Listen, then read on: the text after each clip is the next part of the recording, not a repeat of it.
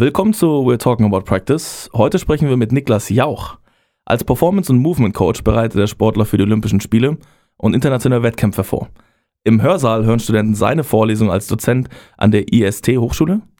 Heute klären wir die unterschiedlichen athletischen Voraussetzungen an Off- und Preseason und wieso sich Sportler 100 Meter mit Skiern in die Tiefe stürzen. Let's go. We talking about practice.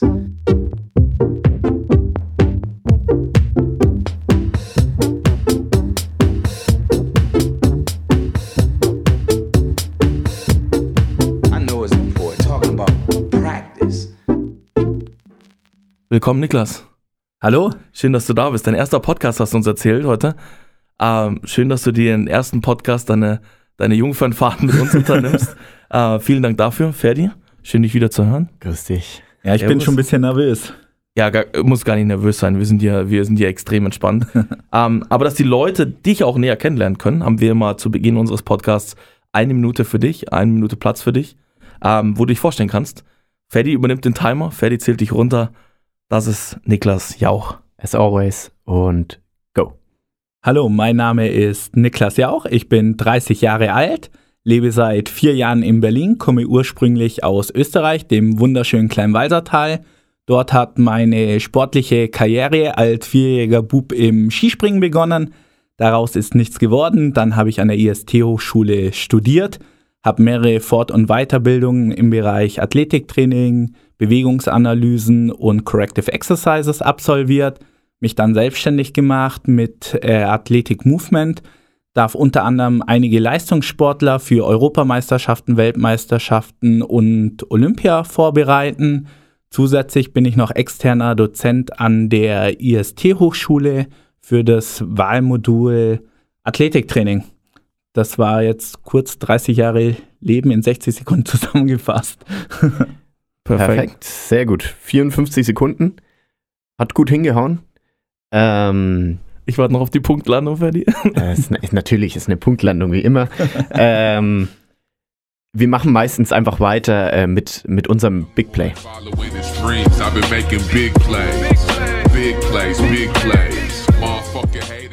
Diese Woche im Big Play haben wir was ganz Besonderes vorbereitet, denn man bekommt es nicht so oft hin, mit jemandem zu sprechen, der früher mal Skispringer war. Und dementsprechend haben wir auch unser Big Play ausgewählt. Wir sind über die Nachricht gestolpert, dass die deutsche Mannschaft im Skispringen WM Gold geholt hat als Team.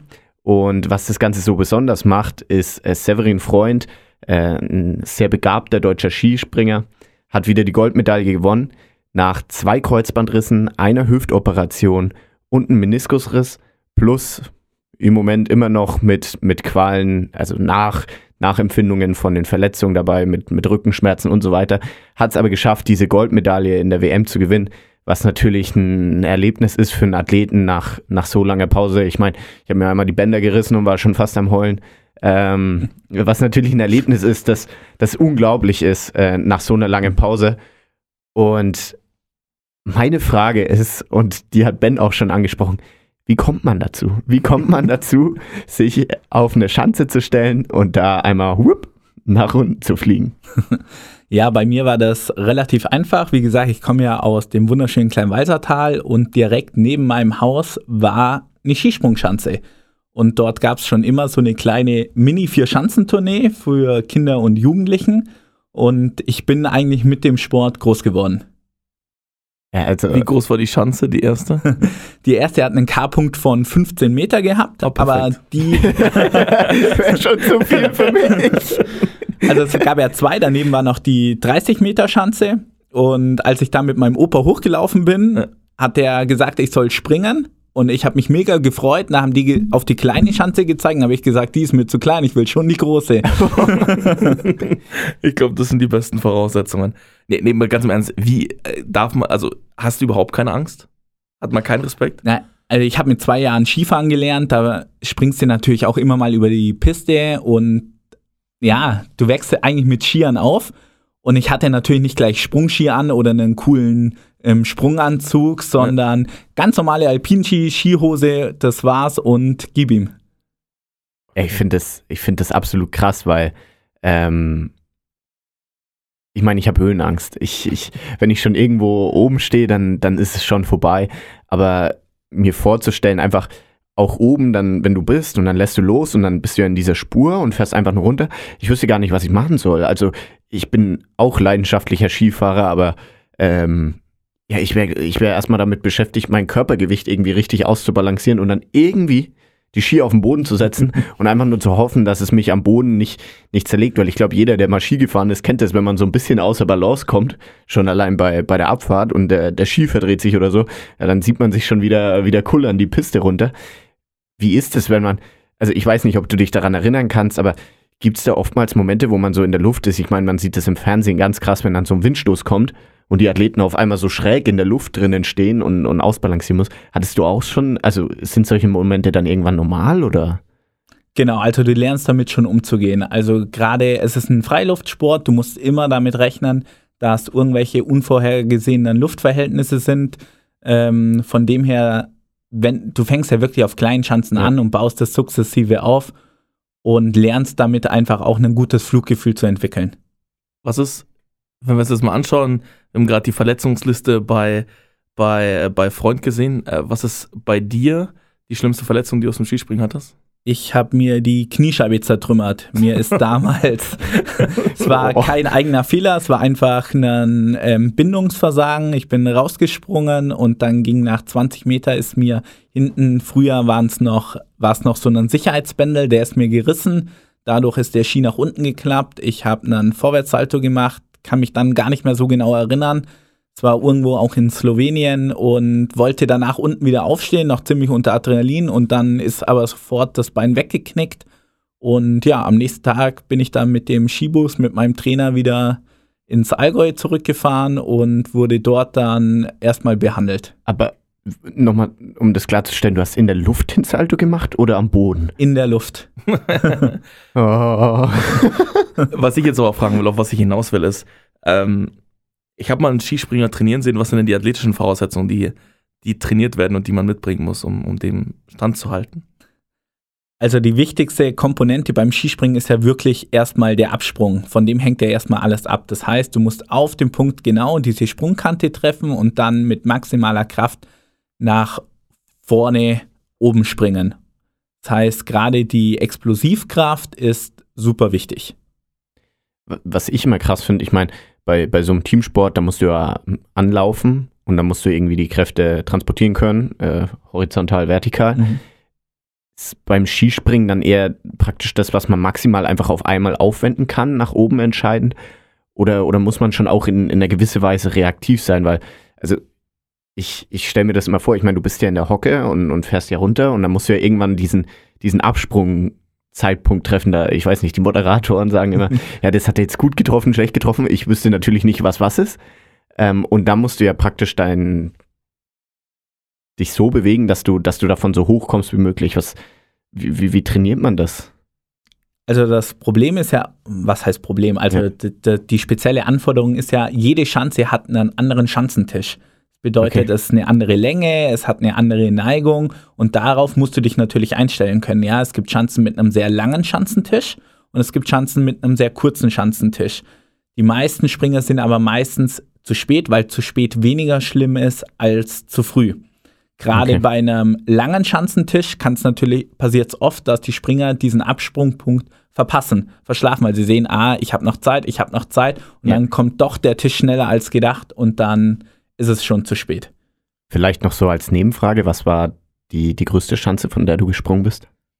Ah, Ich glaube, das war damals wirklich Oberstdorf, die ähm, Großschanze und Krass. dort auch der weiteste Sprung mit ähm, 131 Meter. Ui. Klingt klingt jetzt erstmal nach, nach einer ordentlichen Weite. Das, das klingt auf jeden Fall nach einer soliden Nummer, würde ich jetzt mal so sagen. Ja, wie gesagt, aber ich hatte auch jetzt mehr Anlauf, als wenn man die Jungs im Fernsehen sieht. Ja. Also es waren schon andere Voraussetzungen auch. Was ist, was ist der, der, der Punkt, wenn ich, ich habe mal einen Skispringer trainieren sehen, da gibt es immer diese Videos äh, im Internet, wo sie, wo sie diesen Parcours aufbauen und dann springen sie so von, von der einen äh, Rolle auf die nächste und dann auf das nächste Wackelbrett und dann wieder über eine Stange und so. Kennst du die, die ja, diese Videos? Ja, Ähm, das sind ja auch viele koordinative Fähigkeiten, die gebraucht Mhm. werden. Heißt das, äh, wenn man mit, mit, mit elf noch nicht angefangen hat mit Skispringen, dann ist vorbei? Es gibt immer Ausnahmen. Also es gibt immer Ausnahmen, aber umso früher du damit anfängst, umso ein besseres Gefühl entwickelst du, umso besser wirst du natürlich auch in der Sportart. Also es macht schon Sinn, beim Skispringen relativ in jungen Jahren damit anzufangen. Perfekt, das war unser, unser Einblick in Skispringen.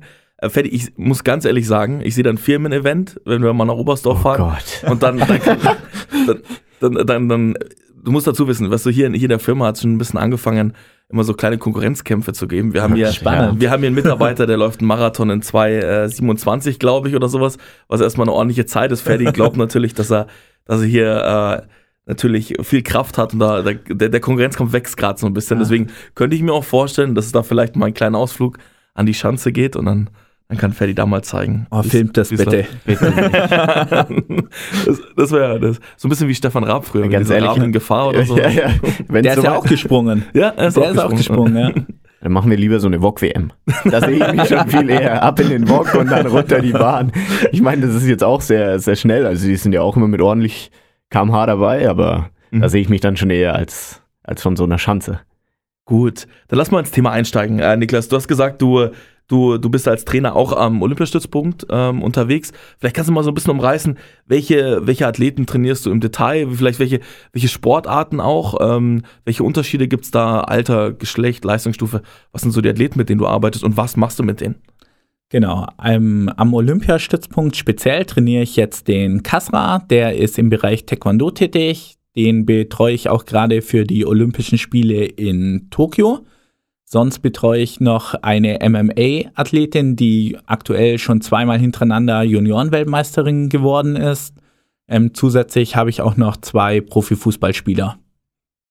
Alright, was, wie unterscheidet sich das Training äh, ganz grundsätzlich in, in der aufmachenden Häufigkeit zwischen den Sportlern, auch mit den Amateursportlern? Ähm, also jetzt speziell mit den, mit den beiden Kampfsportlern arbeite ich eigentlich drei bis viermal die Woche zusammen. Mit den Profifußballern ist es aktuell zweimal die Woche. Und so meine anderen Kunden ist, ist unterschiedlich zwischen ein und dreimal die Woche. Okay. Und von den, von den Inhalten, vielleicht kannst du da mal einen Überblick geben? Genau, es kommt natürlich immer auf die Sportart an. Wenn wir jetzt mal die Kampfsportarten mit den Fußballern oder der Spielsportart vergleichen, sind das natürlich völlig unterschiedliche Anforderungsprofile an die Sportart selbst. Das heißt, wir haben natürlich andere Energiesysteme, die im Vordergrund stehen. Bei den Taekwondo- und MMA-Kämpfern ist es meistens drei Minuten eine Runde mit einer Minute Pause, dann drei Runden am Stück. Und dann Fußballer muss natürlich über insgesamt 90 Minuten eine gewisse Leistung bringen. Da ist besonders auch wichtig die Repeated Sprint Ability. Ähm, das heißt, alle 60 Sekunden circa kommt ein Sprint. Das heißt, auch ein Fußballer hat so in, in 90 Minuten durchschnittlich über 70 kurze Antrittssprints. Mhm. Bist, du, bist du ein großer Fan, du hast jetzt gerade das Profil schon ein bisschen erwähnt gehabt, bist du, bist du großer Fan von äh, nur Training, was sozusagen immer dem Profil entspricht? Es gibt ja auch konträre Meinungen, die sagen, es gibt ja auch Methodiken, die vielleicht ein bisschen außerhalb des Leistungs- oder des, des Anforderungsprofils liegen. Ich würde sagen, wenn es im Bereich wirklich Leistungssport geht, bin ich ein großer Freund von, ähm, wirklich auf diese Sportart, auf dieses Profil drauf zu trainieren. Wenn es eher um Allgemeinsportart geht, möchte ich schon möglichst eine breite Bandbreite abdecken. Auf jeden Fall. Ähm, jetzt gibt es äh, unserer Meinung nach, wenn es wieder losgehen würde, wir, wir kommen alle aus dem Lockdown raus, gibt es so zwei Dinge. Die Preseason oder die Offseason. Das teilt sich ja praktisch immer so in die Jahreszeiten an vom Sport. Wir wollen einfach heute ein bisschen darüber reden, für welchen Fall ähm, ist, ist welches Training am, am wichtigsten und wie ist vielleicht der Unterschied, weil wir wollen den Trainer einfach praktische Lösungen mitgeben, um dann sagen zu können, okay, wir haben jetzt die Preseason, es sind zwei Wochen, bis das Turnier losgeht oder es dauert noch bis September, wir wollen jetzt so viel schaffen wie möglich. Und, und da wäre die erste Frage so, was, was ist für dich der Unterschied? Also wenn man jetzt Preseason ausgeht, so vier Wochen davor und, und Offseason sagt, okay, das ist jetzt einfach eine ganz lange Phase, Mhm. für manche Malle-Season. Ähm, was, was ist für dich der Unterschied? Ähm, einfach auch die Trainingsinhalte und Schwerpunkt. Also gerade in der Offseason habe ich eher bei mir immer ein relativ hohes Volumen und eine geringe bis mittlere Intensität. In der Preseason wechselt das Ganze schon. Da geht es dann wirklich eher höhere Intensitäten, geringeres Volumen, wenn wir jetzt einfach mal nur diese beiden Parameter hernehmen würden. Wenn es losgeht, sagen wir mal, wir nehmen jetzt zuerst einfach mal die, die Off-Season her. ich kenne das von, von uns aus. Wir, wir schauen dann einfach an, okay, wir haben jetzt äh, den Altersbereich, wir haben die, die Leistungsgruppe, wir wollen an dem und dem arbeiten. Wie, was machst denn du, wenn du jetzt einen Athleten bekommst und sagst, okay, du hast jetzt eine ganze Offseason-Zeit, das wäre jetzt für den Fall Corona, wir haben keine Aufstiegsturniere, keine Abstiegsturniere, wir wollen einfach so viel arbeiten wie möglich. Was wären denn so die ersten Steps, die man machen kann? Für mich wäre immer erstmal wichtig, wo steht der Athlet. Das heißt, ich würde erstmal eine Ist-Analyse durchführen. Dafür gibt es verschiedene Testbatterien, wo dann die verschiedenen konditionellen Fähigkeiten auch abdecken. Also ich schaue mir dann an, okay, was hat, hat die Sportart für ein Profil? Dann überlege ich mir, okay, welche Energiesysteme braucht er? Dann mache ich für dieses Energiesystem einen Test, dass ich ungefähr weiß, wo steht er, welche Kraftfähigkeiten braucht er, macht für die einzelnen Kraftfähigkeiten gewisse Tests, wie bewegt er sich. Da kommen wir dann im Bereich Bewegungsanalysen an. Genau, also so gehe ich eigentlich die einzelnen konditionellen Fähigkeiten für diese einzelnen Sportarten durch. Wie, wie sieht das denn ganz praktisch aus? Also, ich meine, ich kenne das, bevor ich jetzt hier zu Blindside gekommen bin, habe ich mir mein, mein Excel-Dokument aufgemacht und, und habe die Sachen da reingetippt. Wie, wie sieht das bei dir im Moment aus? Es kommt immer drauf an. Also gewisse Vereine geben die schon vor, solche Testbatterien. Mhm. Wenn ich selber eine Testbatterie habe, dann startet das immer erstmal mit einer Bewegungsanalyse, dann mit, wenn es jetzt gerade um die Mutter aller Kraftformen Maximalkraft geht, kommt ein Maximalkrafttest. Danach mache ich meistens irgendwelche Schnelligkeitstests, einfach auch um diesen PUP-Effekt gleich mitzunutzen, ja. also diesen Post-Activation Potentiation Effekt. Ja. Ähm, dann im Anschluss mache ich meistens irgendwie einen Schnelligkeitstest und danach würde ich persönlich noch irgendwas Richtung Ausdauer machen. Okay, ähm, Pub-Effekt vielleicht. Ich meine, äh, ich weiß grob, was darunter verstehen ist. Vielleicht kannst du es mal kurz erklären für, für die Leute, die ja nicht so im Bereich äh, unterwegs sind. Mhm. Also beim PAP-Effekt geht es darum, dass ich das zentrale Nervensystem erstmal nach oben fahre. Das mache ich meistens mit einer Intensität von zwischen 85 und 100 Prozent. Damit mache ich zum Beispiel, wenn es jetzt um die Beine geht, eine schwere Kniebeuge. Danach mache ich drei bis fünf Minuten Pause, wobei in der Pause lasse ich den Athleten sich trotzdem weiter zu bewegen, dass einfach ja. die Muskulatur warm bleibt. Und wenn ich ihn danach zum Beispiel einen Counter-Movement-Jump mache, also wie hoch kann er springen, wird er höher springen können. Das funktioniert aber immer hauptsächlich nur, wenn es natürlich dieselbe Bewegung ist, wie ich vorher getestet habe. Ja. Ähm, ich habe ich hab gehört, Be Bewegungsanalyse, das ist ja ein bisschen auch so eine Schnittstelle vielleicht äh, zu der Sportart selber. Was machst du da? Geht es da rein um Mobility, um Beweglichkeit oder geht es auch um ganz sportspezifische Bewegungen? Na, es geht schon hauptsächlich um ähm, Tests zwischen Mobilität, Stabilität und motorischer Kontrolle. Da gibt es auch verschiedene Systeme. Wahrscheinlich das bekannteste System ist der FMS. Ähm, wie gesagt, da gibt es unterschiedliche Herangehensweisen und ich würde es aber auch immer sportartspezifisch machen. Also zum Beispiel jetzt im Bereich Fußball, wenn man das bekannteste System nehmen würde, wäre das zum Beispiel jetzt ähm, der Hurdle Step, vielleicht der Inline Lunge und der Overhead Squat. Der Overhead Squat ist so fast bei allen Bewegungsanalysen das Tool, was alle nutzen. Das ist gut, dass du den Test erwähnt hättest, sonst hätte ich es nochmal erwähnt. Du hast ja auch die Ausbildung zum FMS gemacht, also mhm. Functional Movement Screening. Ähm, da gibt es ja auch geteilte Meinungen drüber. Äh, wie geht man damit als Trainer um? Es kommt natürlich immer darauf an, was ich mit dem FMS messen möchte. Also Verletzungsprophylaxe würde ich sagen, hält er nicht, was er verspricht. Mir geht es aber eher darum, okay, wie kann sich der Athlet bewegen und wie löst er Bewegungsaufgaben, die ich vorgebe. Es gibt natürlich immer so eine Range of von einer optimalen Bewegung in der Kniebeuge. Wenn der da abweicht, möchte ich einfach wissen, warum weicht er dort ab. Und genau, also FMS ist jetzt nur ein Beispiel. Der wird momentan auch im Profibereich ein bisschen abgelöst. Da kommt mehr so aus, aus Amerika der Fusionetics-Test. Der ist noch ein bisschen genauer. Dort wird auch relativ viel gefilmt. Da sieht man dann genau, in welchen Winkeln die einzelnen Gelenke sich bewegen. Ja. Ähm, vielleicht als, als, als nächster Punkt, du hast es gerade gesagt, diese, diese Bewegungsanalyse hat, wie gesagt, auch viel dann am Ende mit dem Sportspezifischen tun, äh, zu tun. Ich meine, manche Athleten, ein Handballer wird wahrscheinlich weniger Beweglichkeit oder Beweglichkeit haben und brauchen als eine rhythmische Sportgymnastin. Genau. Ähm, wie lassen sich vielleicht aus deiner Perspektive athletische und vielleicht sportartspezifische, technische, taktische ähm, Ziele verbinden? wie gesagt, es ist immer sportartenabhängig. Du, es geht nicht immer, man muss sich von dem Gedanken verabschieden, dass ich eine Fähigkeit maximal ausbaue. Es gibt kein Maximalausbauen, sondern gerade in sehr komplexen Sportarten gibt es immer nur ein Optimal. Das heißt, für die Sportart bedingt braucht er eine optimale Beweglichkeit. Also ein Handballer braucht wahrscheinlich weniger Beweglichkeit, wie du schon sagst, wie zum Beispiel ein Turner. Darum geht es nicht um die maximale Beweglichkeit, sondern ich möchte immer optimal für den Athleten die einzelnen Kraftfähigkeiten und auch Ausdauerfähigkeiten trainieren. Was ich bei dem Thema immer so interessant finde, zum Beispiel, ähm, wenn ich in die Halle komme und ich zu meinen Jungs sage, wir haben, wir sind schon dynamisches Warm-up, sind durchgelaufen und ich sage dann, okay Jungs, Duckwalk, jetzt Duckwalk und dann fangen sie an, äh, der eine Coach hat gesagt, das ist nicht gut, das ist nicht gut für die Knie. Und dann muss ich ihnen immer anfangen zu erklären, okay, im Sport, wenn ihr jetzt mal überlegt, wenn ihr abstoppt, wie oft seid ihr denn mit dem Knie über der Fußspitze?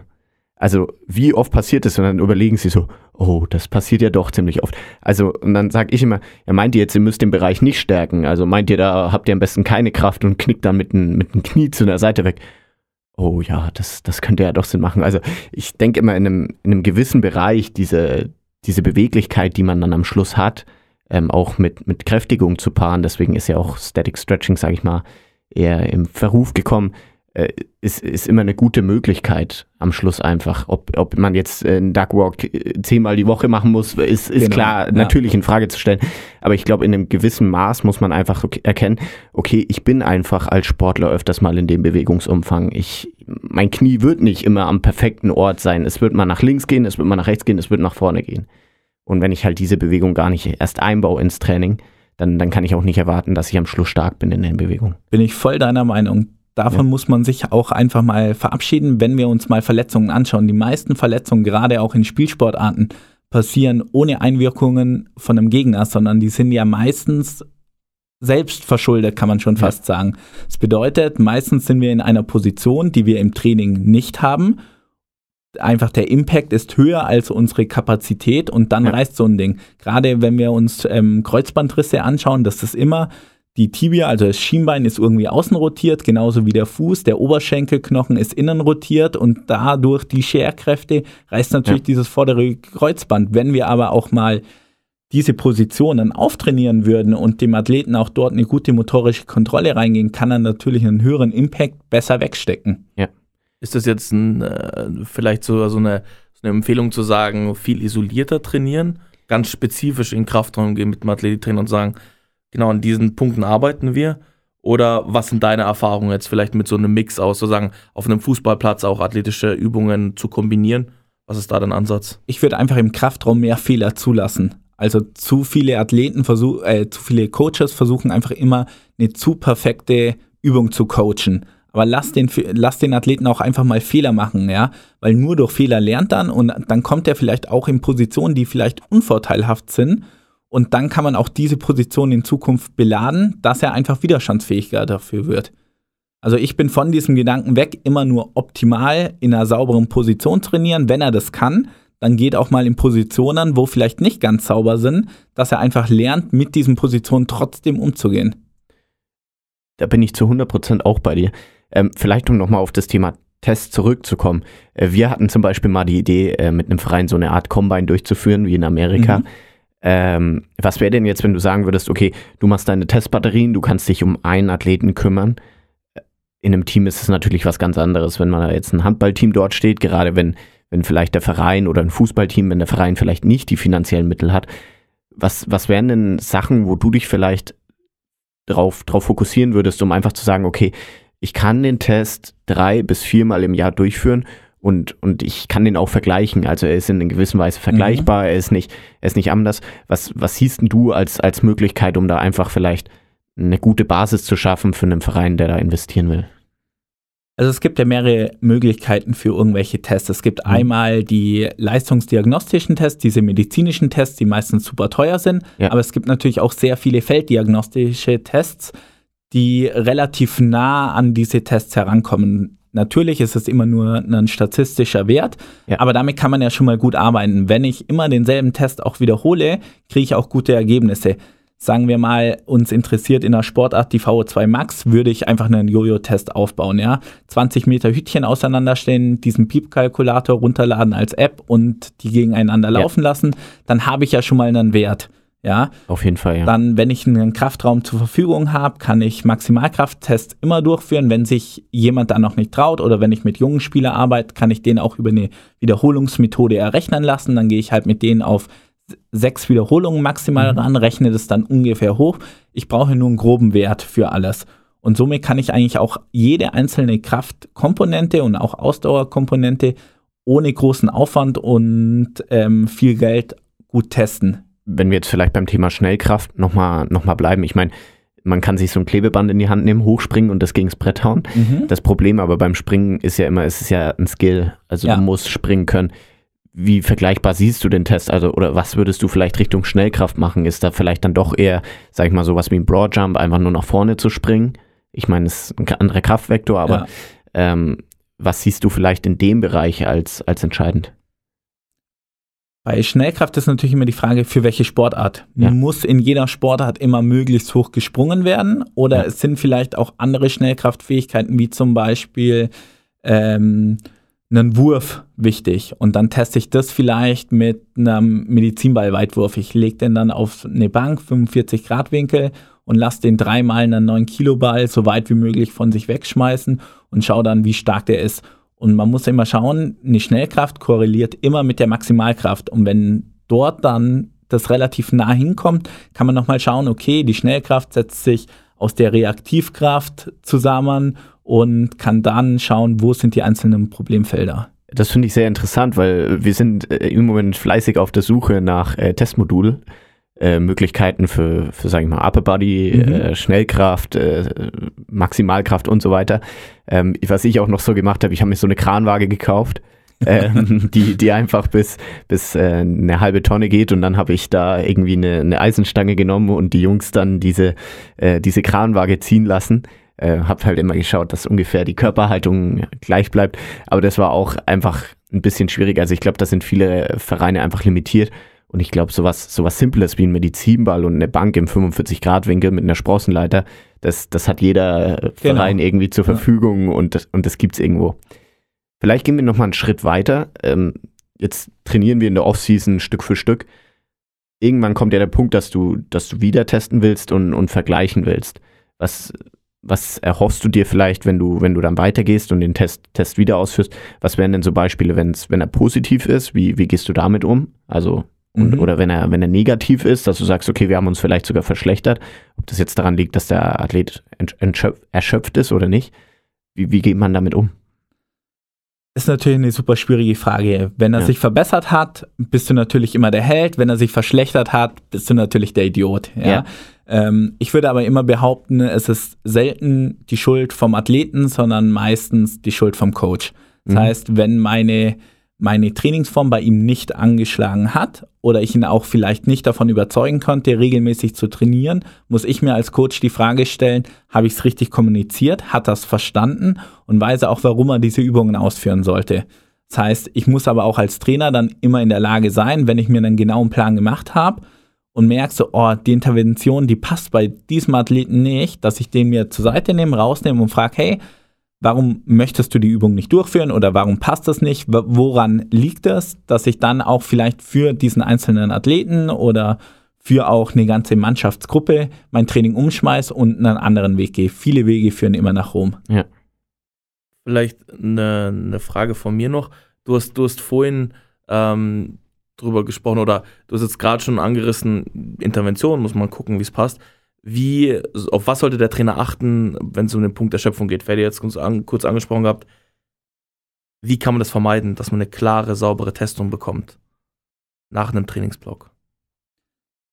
Also für mich ist wirklich die größte Schwierigkeit, jemanden, wenn ich jemanden trainiere, ja, dann, dann verschlechtert er sich ja während dem Training. Er wird müde und er wird schlechter. Die größte Herausforderung für uns Coaches ist es natürlich, ein optimales Fenster zu finden zwischen Belastung und Erholung.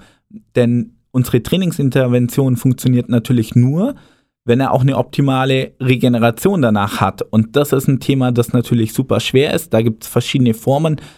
wie man ungefähr schauen kann, ähm, ob das funktioniert mit so einer RPE-Skala zum Beispiel. Ich frage ihn 30 Minuten nach dem Training. Ich würde ihn nicht direkt nach dem Training fragen, sondern ich würde so 30, 45 Minuten Platz dazwischen lassen, dass er einfach nochmal einen anderen Blickwinkel drauf hat. Sonst sagt er wahrscheinlich, na, wenn ich ihn direkt nach dem Training frage, wie anstrengend fandest du es, sagt er mir wahrscheinlich eine 8 oder eine 9, vielleicht auch eine 10. Wenn ich ihn aber 30 oder 45 Minuten später frage, rückwirkend, wie anstrengend war das Training für dich, kommt vielleicht nur eine 6 oder eine 7 raus und dann schaue ich drauf, was war heute mein Trainingsschwerpunkt. Hätte es heute eine sehr intensive Einheit sein müssen, dann weiß ich, okay, es war nicht intensiv genug. Wenn ich eher eine lockere Einheit wollte, weiß ich, perfekt, ich bin genau dort rausgekommen, ähm, wo ich wollte. Das ist ganz interessant, weil wir haben mit Nico darüber auch geredet, über diese RPE-Scale, mhm.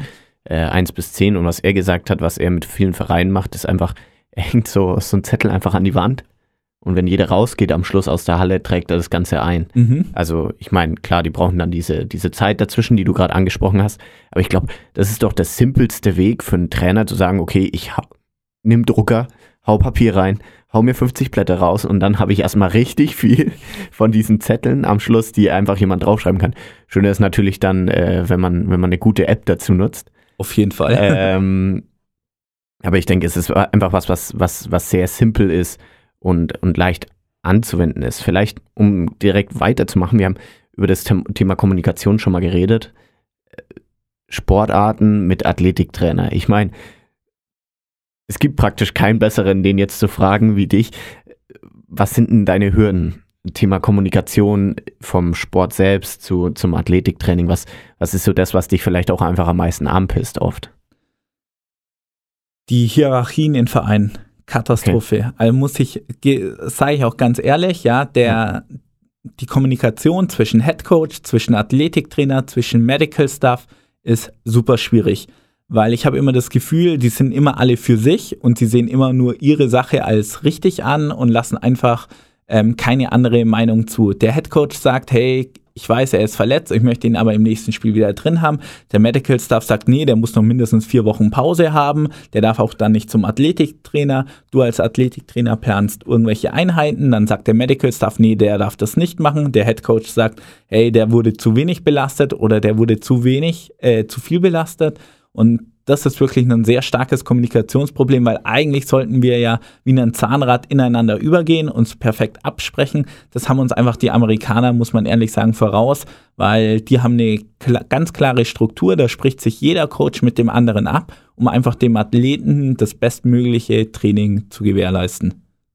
Was ich mir dann aber frage ist, ich jetzt als Mannschaftstrainer hier in der Runde fühle ich mich ja fast schon, fast schon ausgegrenzt. äh, ähm, da, ich meine, gewinnen zum großen Teil ist ja das größte Ziel am Ende des Tages. Also für einen leistungsorientierten mhm. Verein, natürlich geht es nicht über Gesundheit, aber ich denke, glaubst du, es könnte vielleicht daran liegen, dass einfach viel zu wenig über Ziele auch gesprochen wird im Vorhinein? Auf jeden Fall. Also das ist, glaube ich, also Kommunikation ist so wichtig im Verein. Man muss natürlich auch die Spieler abholen. Was ist denn dem sein Ziel? Möchte der in Zukunft auch bei dir bleiben oder hat er ein komplett anderes Ziel? Möchte der woanders hin? ja, ja, das spielt ja doch eine Rolle, weil das wirkt sich natürlich auch auf seine Motivation aus, auf seine Trainingsleistung aus. Also ich würde mir am liebsten wünschen, dass es wirklich einmal die Woche ein Teammeeting gibt, wo sich erst alle Coaches treffen und danach noch zusätzlich die Spieler reinkommen, wo man dann auch ganz klar mit den Spielern kommunizieren wird, hey, folgendes, so sieht die nächste Wochenplanung aus, die nächste Monatsplanung eventuell und das ist unser Weg. Seid ihr damit einverstanden? Gibt es irgendwelche Punkte, die euch besonders wichtig sind, um einfach alle abzuholen? Mhm. Ist auf jeden Fall ein großer Punkt, weil wenn, wenn ich mich jetzt äh, in der Form als Athletiktrainer, das ist ja perfekt, wir haben ja das Du hier, äh, Ben als, als Mannschaftstrainer, wenn, wenn ich das Gefühl habe, dass, dass mein Bereich zu kurz kommt, fühle ich mich in einer gewissen Weise angegriffen, obwohl das ja gar nicht das Ziel ist. Ähm, wir haben das Glück, dass wir da relativ viel drüber reden. Wir haben auch die Chance, einfach hier äh, kurz uns darüber auszutauschen und sehr nah beieinander zu sein. Aber ich glaube einfach, diese, diese Distanz, die man von, voneinander hat, die du auch gerade angesprochen hast, ist einfach unglaublich schwierig und, und irgendwie eine Möglichkeit zu finden, wie man da einfach miteinander sprechen kann, ist, glaube ich, einfach die, die Lösung, weil jeder wird sich angegriffen fühlen, sobald irgendein Teil, und wenn es nur zehn Minuten sind, vom Training einfach zurückgeht, weil für mich gibt es nichts Größeres, als, als jemanden im Kraftraum zu beschäftigen. Für jemand anders gibt es nichts Größeres, als jemanden in der Halle zu beschäftigen. Und der Physiotherapeut wird gern auch noch sein, sein Teil haben. Und ich glaube, das ist einfach so ein, so ein Gespann, was man, was man auf jeden Fall irgendwo vereinen muss. Ich muss aber ganz ehrlich sagen, ich will die Leute nicht beschäftigen, sondern eher besser machen, Ferdi. Ja, Ich mache natürlich Beschäftigungstherapie. ähm, was, was jetzt aber als Konsequenz für mich steht, ist, ähm, glaubst du, Athletiktrainer stehen weniger unter Druck als, als Cheftrainer? Und glaubst du, dass das vielleicht auch ein Grund ist, dass, dass diese Gespanne vielleicht nicht gut miteinander zusammenarbeiten? Als, als Beispiel jetzt, wenn ich als Spieler, äh, als, als Trainer vier Spiele verliere, dann, dann, dann, dann habe ich ein Problem. Mhm. Ähm, und als Athletiktrainer, glaube ich, ist es eher so eine, eine langfristige Geschichte. Da muss schon jemand genau drauf gucken, dass er sagen kann, ja, da ist was falsch gelaufen oder das läuft nicht gut genug. Glaube ich auf jeden Fall. Also der Trainer steht ja immer unter Druck, weil du bist der Hauptansprechpartner und du bist der Hauptschuldige. Es sieht ja auch niemand den ganzen Stuff hinter dir. Ja. Ja. du, niemand sieht den Athletiktrainer, niemand sieht den Medical Stuff dahinter. Klar hast du die größte Verantwortung darauf und solange das aber auch so bleiben wird, wird der Athletiktrainer und auch der Medical Stuff halt immer nur ein kleines Lichtchen im Hintergrund bleiben. Und wenn die nicht in den Vordergrund rücken und man sagt, hey, es liegt nicht am spielerischen Können, sondern es liegt definitiv an den konditionellen Fähigkeiten, dann könnte man sagen, hey, der Trainer ist gut, aber der Athletiktrainer macht einen schlechten Job. Oder wenn man merkt, hey, der Medical Staff, die Leute kommen wesentlich später wieder zurück ins Spiel, wie bei anderen Mannschaften, dann könnte man das auch viel besser bewerten, auch von außen, finde ich. Also auch die Kommunikation nach außen, dass immer nur der Trainer schuld ist und nicht die Spieler, nicht der Athletikcoach, ist natürlich super schwierig. Ja, bei uns ist halt immer so, there's no glory in prevention. Also wenn, wenn wir jetzt irgendwie wie schaffen, dass die Spieler verletzungsfrei bleiben, dann ist ja also all fine. Und, aber keiner wird jetzt hinkommen und sagen, sechs Monate verletzungsfrei, du bist der Geilste. Das wird halt nicht passieren. Genau. Ähm, und sobald sich jemand verletzt, ist gleich, oh, hast du overtuned bei deinem Training, es war wieder das Athletiktraining, war wieder der Typ unter der Langhantel, oh, hast ihn wieder fertig gemacht. Und es wird, wird manchmal einfach ein bisschen einseitig betrachtet. Nichtsdestotrotz, jetzt haben wir über viele Dinge geredet. Wir haben über den Anfang geredet, wir haben über Tests geredet, Tests weitergehen im Training und über die Kommunikation. Jetzt nehmen wir an, wir haben dieses Konstrukt schon mal gebaut. Off-Season, das Training. Du hast schon angesprochen, Volumen, Intensität. Wie strukturierst du denn so einen Plan? Machst du, machst du das in Blöcken? Machst du es langfristig? kommt auch wieder auf die Sportart an. Also es gibt ja verschiedene Periodisierungsmodelle, nämlich die Blockperiodisierung, weil ich eine relativ lange Offseason habe, dass Ja. ich wirklich einzelne Fähigkeiten optimal ausbauen kann. Ist sie eher kurz, nämlich eher eine lineare Periodisierung, nämlich eine wellenförmige, dann kann man die ja auch nochmal unterscheiden in Wupp und Dupp, also täglich und wöchentlich wechseln. Ja. Also da gibt es so viele verschiedene Modelle. Ähm, da muss man einfach schauen, was passt für die Sportart, wie kann ich das einbauen, was passt aber auch für den Athleten. Vielleicht braucht ein Athlet relativ lang einzelne Bewegungsabläufe zu lernen und diese auch umzusetzen. Dann ist natürlich eine Blockperiodisierung eher von Vorteil. Kann er sich relativ schnell anpassen, dann kann ich mit Linear oder auch einer ähm, Daily Periodization ganz gut fahren. Super schwierig, das im Allgemeinen so zu beantworten. Können wir ganz vielleicht die, die Terminologie nochmal klären? Und Block, linear und Also und genau, bei Block geht es zum, ich habe einen Kraftblock für Kraftausdauertraining, der geht dann zum Beispiel acht Wochen. In diesen acht Wochen wird nur Kraftausdauer trainiert, ja. Bei einer linearen Periodisierung über so eine ganze Saison habe ich am Anfang ein relativ hohes Volumen, eine geringe Intensität und umso mehr es zum Saisonshöhepunkt geht, umso mehr nimmt die Intensität zu, umso mehr nimmt das Volumen ab. Bei so einer wellenförmigen Periodisierung habe ich entweder jeden Tag einen anderen Schwerpunkt, zum Beispiel montags habe ich Kraftausdauer, dienstags habe ich Schnellkraft und von mir aus freitags habe ich nochmal eine Hypertrophieeinheit. Oder wenn ich das wöchentlich mache, habe ich eine Woche lang Kraftausdauer, eine Woche lang Schnellkraft und eine Woche lang Maximalkraft. Also ich muss ja sagen, wenn, wenn ich in die Offseason gehe, ich, ich grinse von der einen Backe zur anderen, weil äh, dann das ist so mein, mein Bereich. Ich kann mir endlich mit den Athleten daran arbeiten, wo ich vielleicht in der Saison arbeiten will, weil- aber es einfach nicht möglich ist, weil Mhm. zu, zu viel Belastung ist. Man hat ja da als Athletiktrainer schon deutlich mehr Spielraum als, als In-Season. Es kommt natürlich wieder darauf an, Ja. wie ist das Trainergespann. Und mein jetzt der, der Skills-Coach, er muss da jetzt jeden Tag zwei Stunden abreißen, dann ist man natürlich trotzdem noch äh, angezogene Handbremse. Ich finde es aber echt cool und ich glaube, das sollte auch vielleicht mehr ins Verständnis rücken, dass man Qualitäten nehmen kann, an denen man arbeiten kann. Also du hast die Chance, mal für Maximalkraft einfach mehrere Wochen zu Mhm, investieren, genau. wo du jetzt sagen kannst, okay, das, das geht vielleicht nicht so einfach in Season. Jetzt lass uns einfach mal als Beispiel zwei Werte nehmen. Sagen wir mal, du hast einen Athleten und du merkst, okay, der, er ist ein bisschen für seine Sportart untergewichtig Mhm. und er will, äh, er braucht einfach höhere Maximalkräfte, um in den oberen Ligen mitzuspielen. Also der klassische Disco-Pumper Der, erstmal. der, der klassische Dis äh, Entwicklung vom klassischen Disco-Pupper, ja. Ähm, wie, wie würdest du rangehen? Also du hast die Analyse gemacht und, und dann?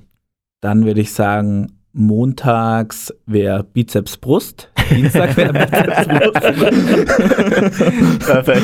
und würde das aufbauen. Nein, also ähm, ich würde wirklich dann, wenn es darum geht, ihn in seiner Maximalkraft besser zu machen und auch ein bisschen an Gewicht zu legen, würde ich am Anfang natürlich eher ein Hypertrophietraining anfangen, also ein Muskelaufbautraining und würde das natürlich von Woche zu Woche progressiv steigern, bis wir irgendwann beim Maximalkrafttraining sind. Der Vorteil ist natürlich auch, wenn wir einen Hypertrophietraining vorschalten, dass wir gut an der Technik arbeiten können, Ja. dass danach auch einfach das Maximalkrafttraining unter besseren Bedingungen einfach sicherer abläuft. Wie variiert das denn vielleicht? Also jetzt haben wir das klare Beispiel. In der Jugend ist es ja dann eher schöner zu sagen, okay, ich bringe jetzt Bewegungsabläufe bei, ich, ich Mhm. arbeite erstmal die Basics, ich bringe denen erstmal bei, wie man, wie man sich überhaupt bewegt. Dann gibt es die älteren Athleten, die, die alten Hasen, die schon abgebrüht sind und dann sagen, okay, Kraftraum, äh, weg damit, äh, brauche ich nicht mehr, so nach dem Motto. Man muss ja irgendwie alle bei der Stange halten. Wie, wie schaffst du es dann vielleicht den Leuten klarzumachen, okay, jetzt ist zwölf Wochen Zeit, ihr müsst hier im Kraftraum ackern und wenn nicht, dann kann das, das, das passieren. Wie, wie sind da deine Methodiken? Super schwierig. Also muss ich ehrlich sagen, wenn ihr natürlich relativ junge Athleten habt, dann habt ihr so ähm, junge Erwachsene, nenne ich sie mal, Ja. und dann habt ihr die Älteren, dann müsst ihr das schon ganz gut einteilen. Also ich würde versuchen, immer Einheiten zu machen, wo es um Bewegungsmuster geht, dass die Jungen was lernen und dass die Alten natürlich sagen, kann ich zwar schon, aber vielleicht kann der Alte ja das dem Jungen beibringen und wenn es dann eher im Kraftraum geht, dass vielleicht auch, es geht ja auch ein bisschen so um Spielerverantwortung, dass vielleicht dann die Spieler, die schon länger Erfahrung haben, aber ähm, auch noch körperlich relativ fit sind, den Alten und den Jüngeren lernen. Also dass so eine Connection auch wieder zwischen Ja. Jung und Alt einfach aufgebaut wird. Wir hatten jetzt äh, ganz praktisch vor der Saison und auch in- während der, der Lockdown-Zeit jetzt immer wieder auch die Diskussion, äh, der Faktor Ausdauer. Äh, da, sagen wir mal so, Ferdi ist, er ist ein Typ, der, der denkt sich, äh, ja, solange er hochspringen kann und schnell laufen kann, dann ist die Ausdauer. Als Trainer habe ich natürlich, natürlich auch ein großes Interesse daran zu sagen, okay, ich, brauche irgendwie eine Grundlage, ich brauche irgendwie eine Grundphysis, um auch irgendwie erstmal trainieren zu können. Also ich, ich interpretiere das so, dass man sagen kann, die ganze Grundlagen-Ausdauergeschichte ist erstmal eine Sache, um überhaupt in der Lage zu sein, drei, viermal die Woche auf hohem Niveau auch trainieren zu können. Ähm, jetzt ist vielleicht mal dein Take dazu. Ähm, und welche Rolle spielt es in der Off- äh, Off-Season? Ähm, schwierige Frage. Also ich bin auch kein großer Freund von Ausdauer. Ich sage immer, mein neuer Rekord auf 100 Meter sind 60 Meter. Also Das ist gut, Ja. den muss ich mir merken.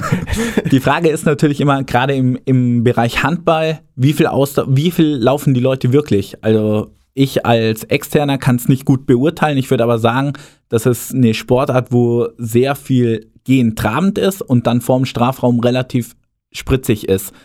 Brauche ich da wirklich so viel aerobe Kapazität, den trainieren, oder schaue ich eher, dass die VO2 Max höher ist oder ähm, dass wir eher Richtung Glykogenspeichervergrößerung gehen, wie jetzt das Training, weil das Problem ist ja an so einer Grundlagenausdauer, die frisst enorm viel Zeit. Also dann reden wir ja schon von Einheiten von 45 Minuten plus, die dann nur dafür draufgehen. Und ist die Zeit sinnvoll investiert oder ist die dann vielleicht besser investiert im Kraftraum für explosive Sachen und dann vielleicht in ganz kurzen Ausdauereinheiten mit Intervallcharakter? Aber du sprichst mir aus dem Herz. Das ist perfekt. Das ist perfekt. Ähm, als regeneratives Element? Regeneration würde ich sagen, Atmung ist ganz gut, um das Nervensystem erstmal wieder runterzufahren. Und dann kommt es natürlich auch ein bisschen drauf an, habe ich am Morgen, am nächsten Tag wieder eine harte Einheit. Dann bin ich ein Freund von Kälte, ja. Einfach um das Gefühl von Muskelkater zu reduzieren, dass die am nächsten Tag sich einfach wieder gut fühlen. Habe ich eine längere Zeit, dass mein Athlet sich auf die nächste Trainingseinheit ähm, vorbereiten kann, würde ich mit Wärme behandeln, weil es einfach die Entzündungsprozesse ein bisschen fördert und dadurch kann ich natürlich auch eine Regeneration einladen, aber es fühlt sich natürlich unangenehmer an. Gibt es aus deiner Sicht irgendeinen Grund, einen Waldlauf zu machen? Als Strafe, warum nicht? Jetzt, jetzt aus deiner Perspektive, dass du sagst, das, ist, das, ist das was, wo du sagst, gibt es dafür irgendeinen Benefit? Also, wenn du jetzt keine militärische Einheit bist, würde ich sagen, brauchst du es wahrscheinlich nicht, weil ich kenne jetzt keine Spielsportart, die irgendwie auf unebenen Untergrund bergauf und bergab geht. Warum sollte ich es dann Waldläufe machen? Also sehe ich persönlich jetzt nicht so diesen Mehrwert drin. Mhm. Dann lass uns mal ganz praktisch drüber reden, wenn man jetzt sagt, man hat nicht diesen klassischen Start in die Vorbereitung, man trifft sich und dann läuft man die Strecke ab und dann ist man halt fertig. Äh, wie könnte es dann ganz praktisch im Training aussehen, um so eine, so eine Ausdauer in der Off-Season oder vielleicht um zum Start der Vorbereitung irgendwie, irgendwie aufzubauen? In der Spielsportart wie vielleicht Fußball, Handball, Basketball irgendwo in der Richtung. Also Ausdauer ist ja meistens relativ unbeliebt. Das heißt, ich würde es immer im Team machen und immer mit einem leichten Wettkampfcharakter, weil einfach Ausdauer ist super motivationsabhängig und wenn man halt Spieler hat, die darauf gar keinen Bock haben, die werden auch nie ordentlich trainieren. Wenn man dann halt so Small Size Games an der Seite macht und so, dann werden die sich wahrscheinlich mehr und besser auspowern, wie wenn man jetzt einzeln mit denen trainiert und sagt, hey, wir machen jetzt zusammen 40 Minuten Dauerlauf. Dann sagen die auch, okay, 40 Minuten jetzt Dauerlauf machen, was habe ich davon? Also ich würde es immer irgendwie in einem Small Side Game machen, gerade wenn es irgendwie um nicht die Grundlagenausdauer geht. Small Side Games? Zum Beispiel im Handball, ihr macht ein kleines Feld auf, keine Ahnung jetzt, 5 mal 5 Meter mit sechs Spielern, ein Ball, der eine ist in der Mitte und muss schauen, dass er an den Ball kommt. Okay. Ja, immer mit schnellen Wechseln von innen Klassiker. nach außen, genau. Klassiker. So ein bisschen, und, da, und das dann Ganze auf Zeit und dann hat man sozusagen immer wieder so eine Art Intervallmethode als Genau. Beispiel, um so eine Belastung herzustellen. Genau. Und umso schneller natürlich den Ball kriegst, umso schneller kommst du wieder raus. Und dann ist natürlich der Anreiz, möglichst schnell an den Ball zu kommen, wahrscheinlich höher, wie wenn du weißt, boah, maximal bin ich zwar 30 Sekunden drin, aber vielleicht schaffe ich es auch wieder in 10 rauszukommen. Und dann muss das Spiel so schwer sein, dass er 30 drin bleibt. Oder? Okay. Gut, wir haben jetzt Szenario 1 eigentlich relativ äh, gut behandelt, die Offseason, äh, klares Ziel, äh, gute Strukturierung am Anfang, Kommunikation als, als, als ganz wichtiger Punkt mit einem Skilltrainer zusammen, um einfach gut abstimmen zu können, was passiert. Jetzt gibt es ja Szenario 2, äh, wir kriegen, äh, auch wenn es gerade wieder sehr unwahrscheinlich erscheint, Bescheid gesagt, okay, in drei Wochen, vier Wochen geht's los. Ihr habt jetzt noch drei Wochen zu trainieren, vier Wochen zu trainieren. Es wäre ja eine Preseason im, im besten Falle. Was wäre dein Take? Die Leute kommen aus dem Lockdown raus und kriegen gesagt, in vier Wochen geht's los, ihr spielt Deutsche Meisterschaft. Was ist der erste Gedanke? Dass sie bitte nicht von 0 auf 100 wieder anfangen, weil das, ich weiß jetzt schon, dass die Verletzungsstatistik nach oben schießen wird. Das Ja. ist natürlich das Problem. Es, viele Athleten haben einfach nicht trainiert, die hatten auch gar keine Möglichkeit zu trainieren. Jetzt ist natürlich die Aufgabe einfach von uns Coaches auch denen zu sagen, hey, wir fangen langsam an, wir bauen das langsam auf, du wirst auf keinen Fall wieder dieselbe Leistung haben wie nächstes Jahr, weil in vier Wochen wird er nicht das aufholen können, was er letztes Jahr über ein komplettes Jahr aufgebaut hat. Und wenn wir jetzt da zu schnell mit den Athleten reingehen ins Thema Krafttraining, ins Thema Sprinten, ins Thema Ausdauer, dann werden wir die überlasten und die Verletzungen werden nach oben gehen. Was wäre dein konkreter Fokus in den ersten Wochen? Grundlage, also wirklich wieder viel Bewegungsmuster, langsam wieder an die Intensität anpassen, langsam dran gewöhnen und die dann aber wirklich von Woche zu Woche auch steigern, aber nicht so schnell, dass wir einfach Überlastungsschäden haben. Bedeutet das jetzt, da haben wir in den letzten Wochen auch viel drüber gesprochen, ähm, keine Wettkämpfe?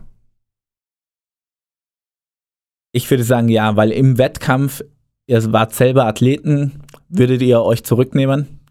Es gibt I nur, doubt it. ja, es gibt nur Vollgas oder ja, also dann würde ich, wäre ich wirklich vorsichtig. Also wenn jemand jetzt vier Monate lang gar nicht trainiert hat, nichts gemacht hat, den direkt in einen Wettkampf stecken, kann ich mir nicht vorstellen. Also es gibt wahrscheinlich immer Ausnahmen, aber die Wahrscheinlichkeit, dass derjenige sich verletzt, ist einfach höher. Was siehst du denn für Möglichkeiten, um vielleicht diese Bewegungsmuster, die natürlich erstmal eine niedrige Intensität haben, einen hohen Wiederholungscharakter haben, bisschen eintönig sind, die vielleicht so ein bisschen aufzupeppen? Was könntest du dir da vorstellen, um den Athleten immer wieder was Neues bieten zu können? Ja, also es gibt ja tausend Übungen, die man durchführen kann. Also meine perfekte Vorstellung wäre einfach gewesen, dass sich die Trainer Gedanken gemacht haben, schon während dem Lockdown und den Athleten regelmäßig irgendwelche Trainingspläne geschickt haben, auch nachtelefoniert haben, hey, habt ihr das gemacht? Und wenn sie mal einen Trainingsplan nicht gemacht haben, geht die Welt auch nicht unter. Aber einfach, dass sie weiter am Ball bleiben, dass sie ein bisschen Bewegung drinnen haben, dass wenn jetzt es starten darf und in vier Wochen der erste Wettkampf ist, da, da seht ihr das ja, wenn die zurück ins Training kommen und die die ganze Zeit euch gesagt haben, hey, wir haben trainiert und dann kommen die zurück und können überhaupt nichts mehr, dann wisst, wisst ihr auch als Coaches, hey, okay, wir müssen von vorne anfangen. Das Training wird wahrscheinlich erstmal ein bisschen langweilig werden, aber es ist auch vollkommen in Ordnung und baut es dann sukzessive wieder auf. An was ich jetzt vor allem bei dem Thema denke, ist gar nicht an die Langhandel, sondern also an Gewichte, sondern ich denke eher daran, sowas wie abstoppen zu lernen, verschiedene Sprünge, einfach um, um die Bänder so ein bisschen wieder ready zu machen, die, die Kräfte standzuhalten, einfach zu gucken, okay, wie kann ich vielleicht eine Spiel, spielähnliche Situation kreieren, um, um aber einen kontrollierten Bereich zu geben, also um Adrenalin, ähm, um, um Spielsituationen, wie mir ein Verteidiger entgegenkommt und so, einfach auszuweichen. Also ich denke an sowas wie Spieler laufen die Halle hoch und runter und du kriegst, kriegst ein Signal und machst einfach einen ordentlichen Abstopp. Also so simpel denke ich daran. Was, was wäre was wär deine Sache, die du vielleicht als erstes attackieren würdest, im athletischen Bereich vor allem? Genau das Gleiche. Also gerade abbremsen, Sprüngen, sicher landen, das sind so Fähigkeiten, wo am meisten Verletzungen passieren. Und wenn ich die natürlich wieder langsam und gut aufbaue, mega gutes Beispiel auch äh, mit diesem Abbremsen, Üben, Abstoppen auf irgendein Signal, sei es akustisch, sei es mhm. visuell, glaube ich, ist mit einer der besten Methoden, um die Athleten wieder da langsam dran Würdest zu Würdest du überhaupt Gewichte anfassen? Vier Wochen bis zum Wettbewerb? Wenn, er wenn die Leute trainiert haben, würde ich sagen, ja, ich führe sie langsam wieder ans Eisen. Ja. Wenn ich merke, die haben gar nichts gemacht, würde ich wirklich die, ähm, die Einheiten sehr sportartenspezifisch ohne Eisen durchführen. Ähm, Belastungspausen, darüber haben wir ja jetzt gerade schon gesprochen. Was könntest du dir vorstellen? Wie könnte man vielleicht ein Training aufbauen, ganz sportartspezifisch, um da vielleicht so ein bisschen die Belastung rauszunehmen, wenn wir merken, okay, war ein bisschen viel vielleicht?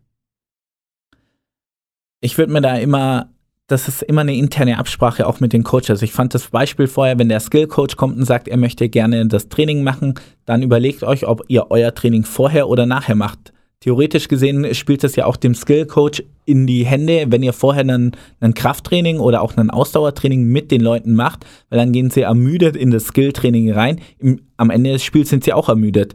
Dann ist halt der Schwerpunkt vom Skill-Trainer erstmal okay, ich arbeite mit ermüdeten Trainer und will dadurch natürlich vielleicht das Ende der zweiten Halbzeit verbessern. Ja, oder ihr macht es andersrum, der Skilltrainer trainiert vorher, ermüdet sie schon für euch und eure Einheit sind dann, dann nicht irgendwas Koordinatives, sondern irgendwas Kraftmäßiges. Hat man, vielleicht, vielleicht ganz kurz, hat man überhaupt die Chance als Skilltrainer nach so einem, nach so einem Athletiktraining wirklich noch erfolgreich zu sein? Weil geht es nicht darum, lernen kann man doch nur dann, wenn man auch wirklich irgendwo bereit dafür ist, auch zu lernen, wenn man müde ist.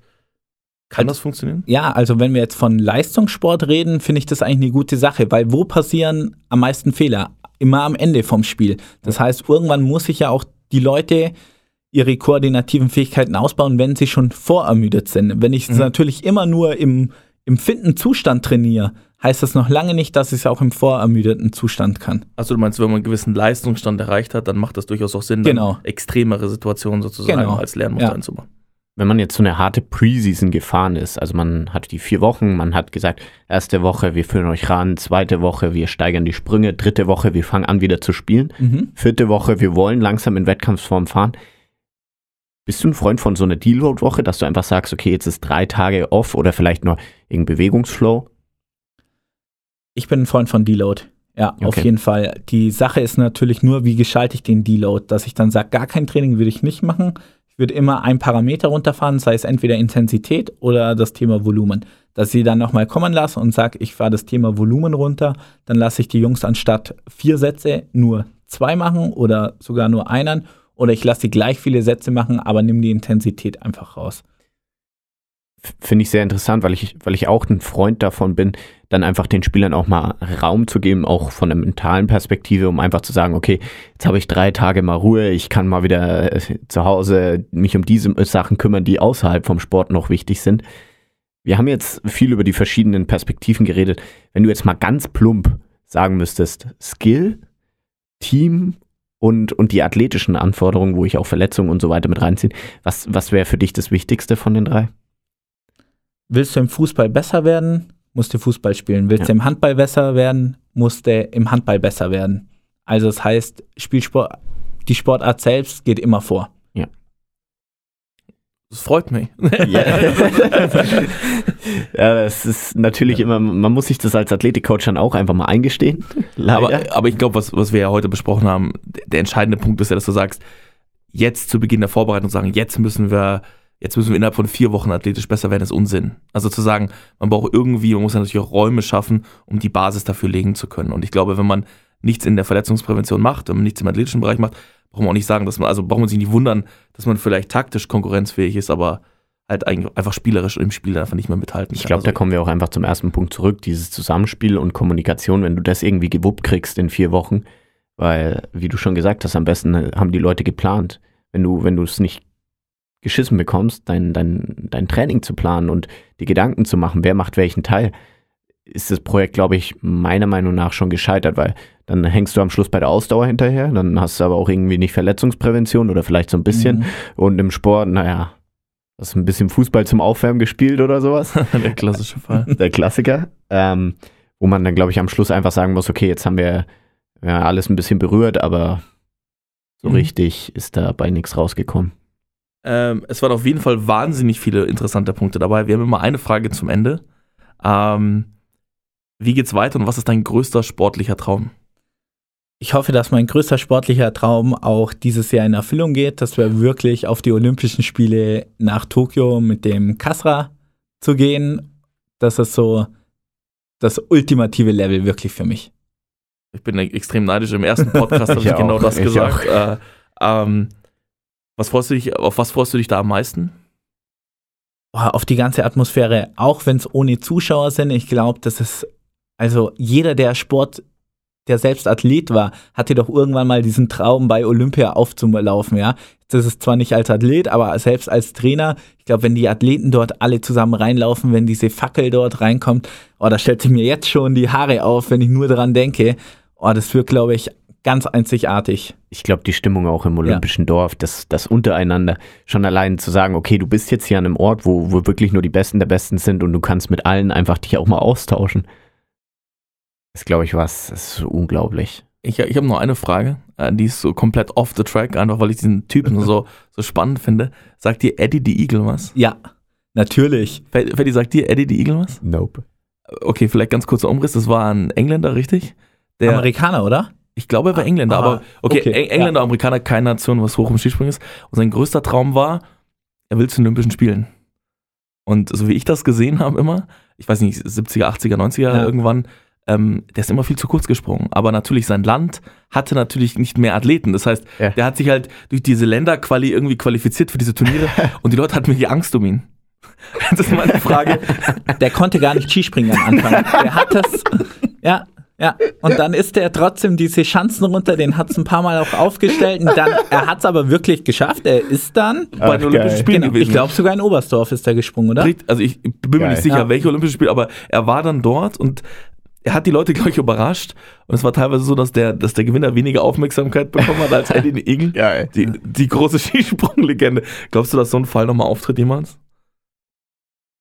Schwierig zu sagen. Also ich glaube im Bereich jetzt Skispringen nicht. In irgendwelchen anderen Sportarten kann ich es mir schon vorstellen, wie zum Beispiel letztes oder vorletztes Jahr diese ähm, Slalom-Snowboarderin, Ja. die glaube ich, Gold gewonnen hat und gesagt habe, hey, ich versuche das auch mit Ski und dort, glaube ich, auch Gold gewonnen hat. also es ist schon krass. Also Ja. es gibt immer irgendwelche Ausnahmetalente. Also von dem her glaube ich, ja, es wird es auch weitergeben. Perfekt. Äh, Niklas, vielen, vielen Dank, dass du da warst. Vielen Dank für deine Insights. Zum letzten Punkt, Ferdi. Äh, wie können wir dich finden? Wo können Leute dich finden? Ihr könnt mich entweder über Instagram, über Athletic Movement finden oder auch über meine Homepage www.athletic-movement.de. Da findet ihr, glaube ich, alle wichtigen Kontaktdaten, die ihr wirklich braucht. Hört sich gut an. Das packen wir in die Shownotes. Niklas, vielen, vielen Dank, dass du da warst. Bleib gesund. Ciao. Ciao, Servus. Ciao, danke. Ihr habt gerade die neueste Folge von We Talking About Practice gehört. Wenn ihr weitere Informationen zu unserem Gast sucht, hilft ein Blick in die Shownotes. Dort findet ihr alle wichtigen Links und Kontaktinformationen. Ebenso freuen wir uns über eure Wünsche und Anregungen. Schickt uns euer Feedback unter podcast at blindside.pro oder Blindside App auf Instagram. Wir hoffen, es hat euch gefallen. Bis zur nächsten Episode bei We're Talking About Practice Euer Ferdi. und Ben.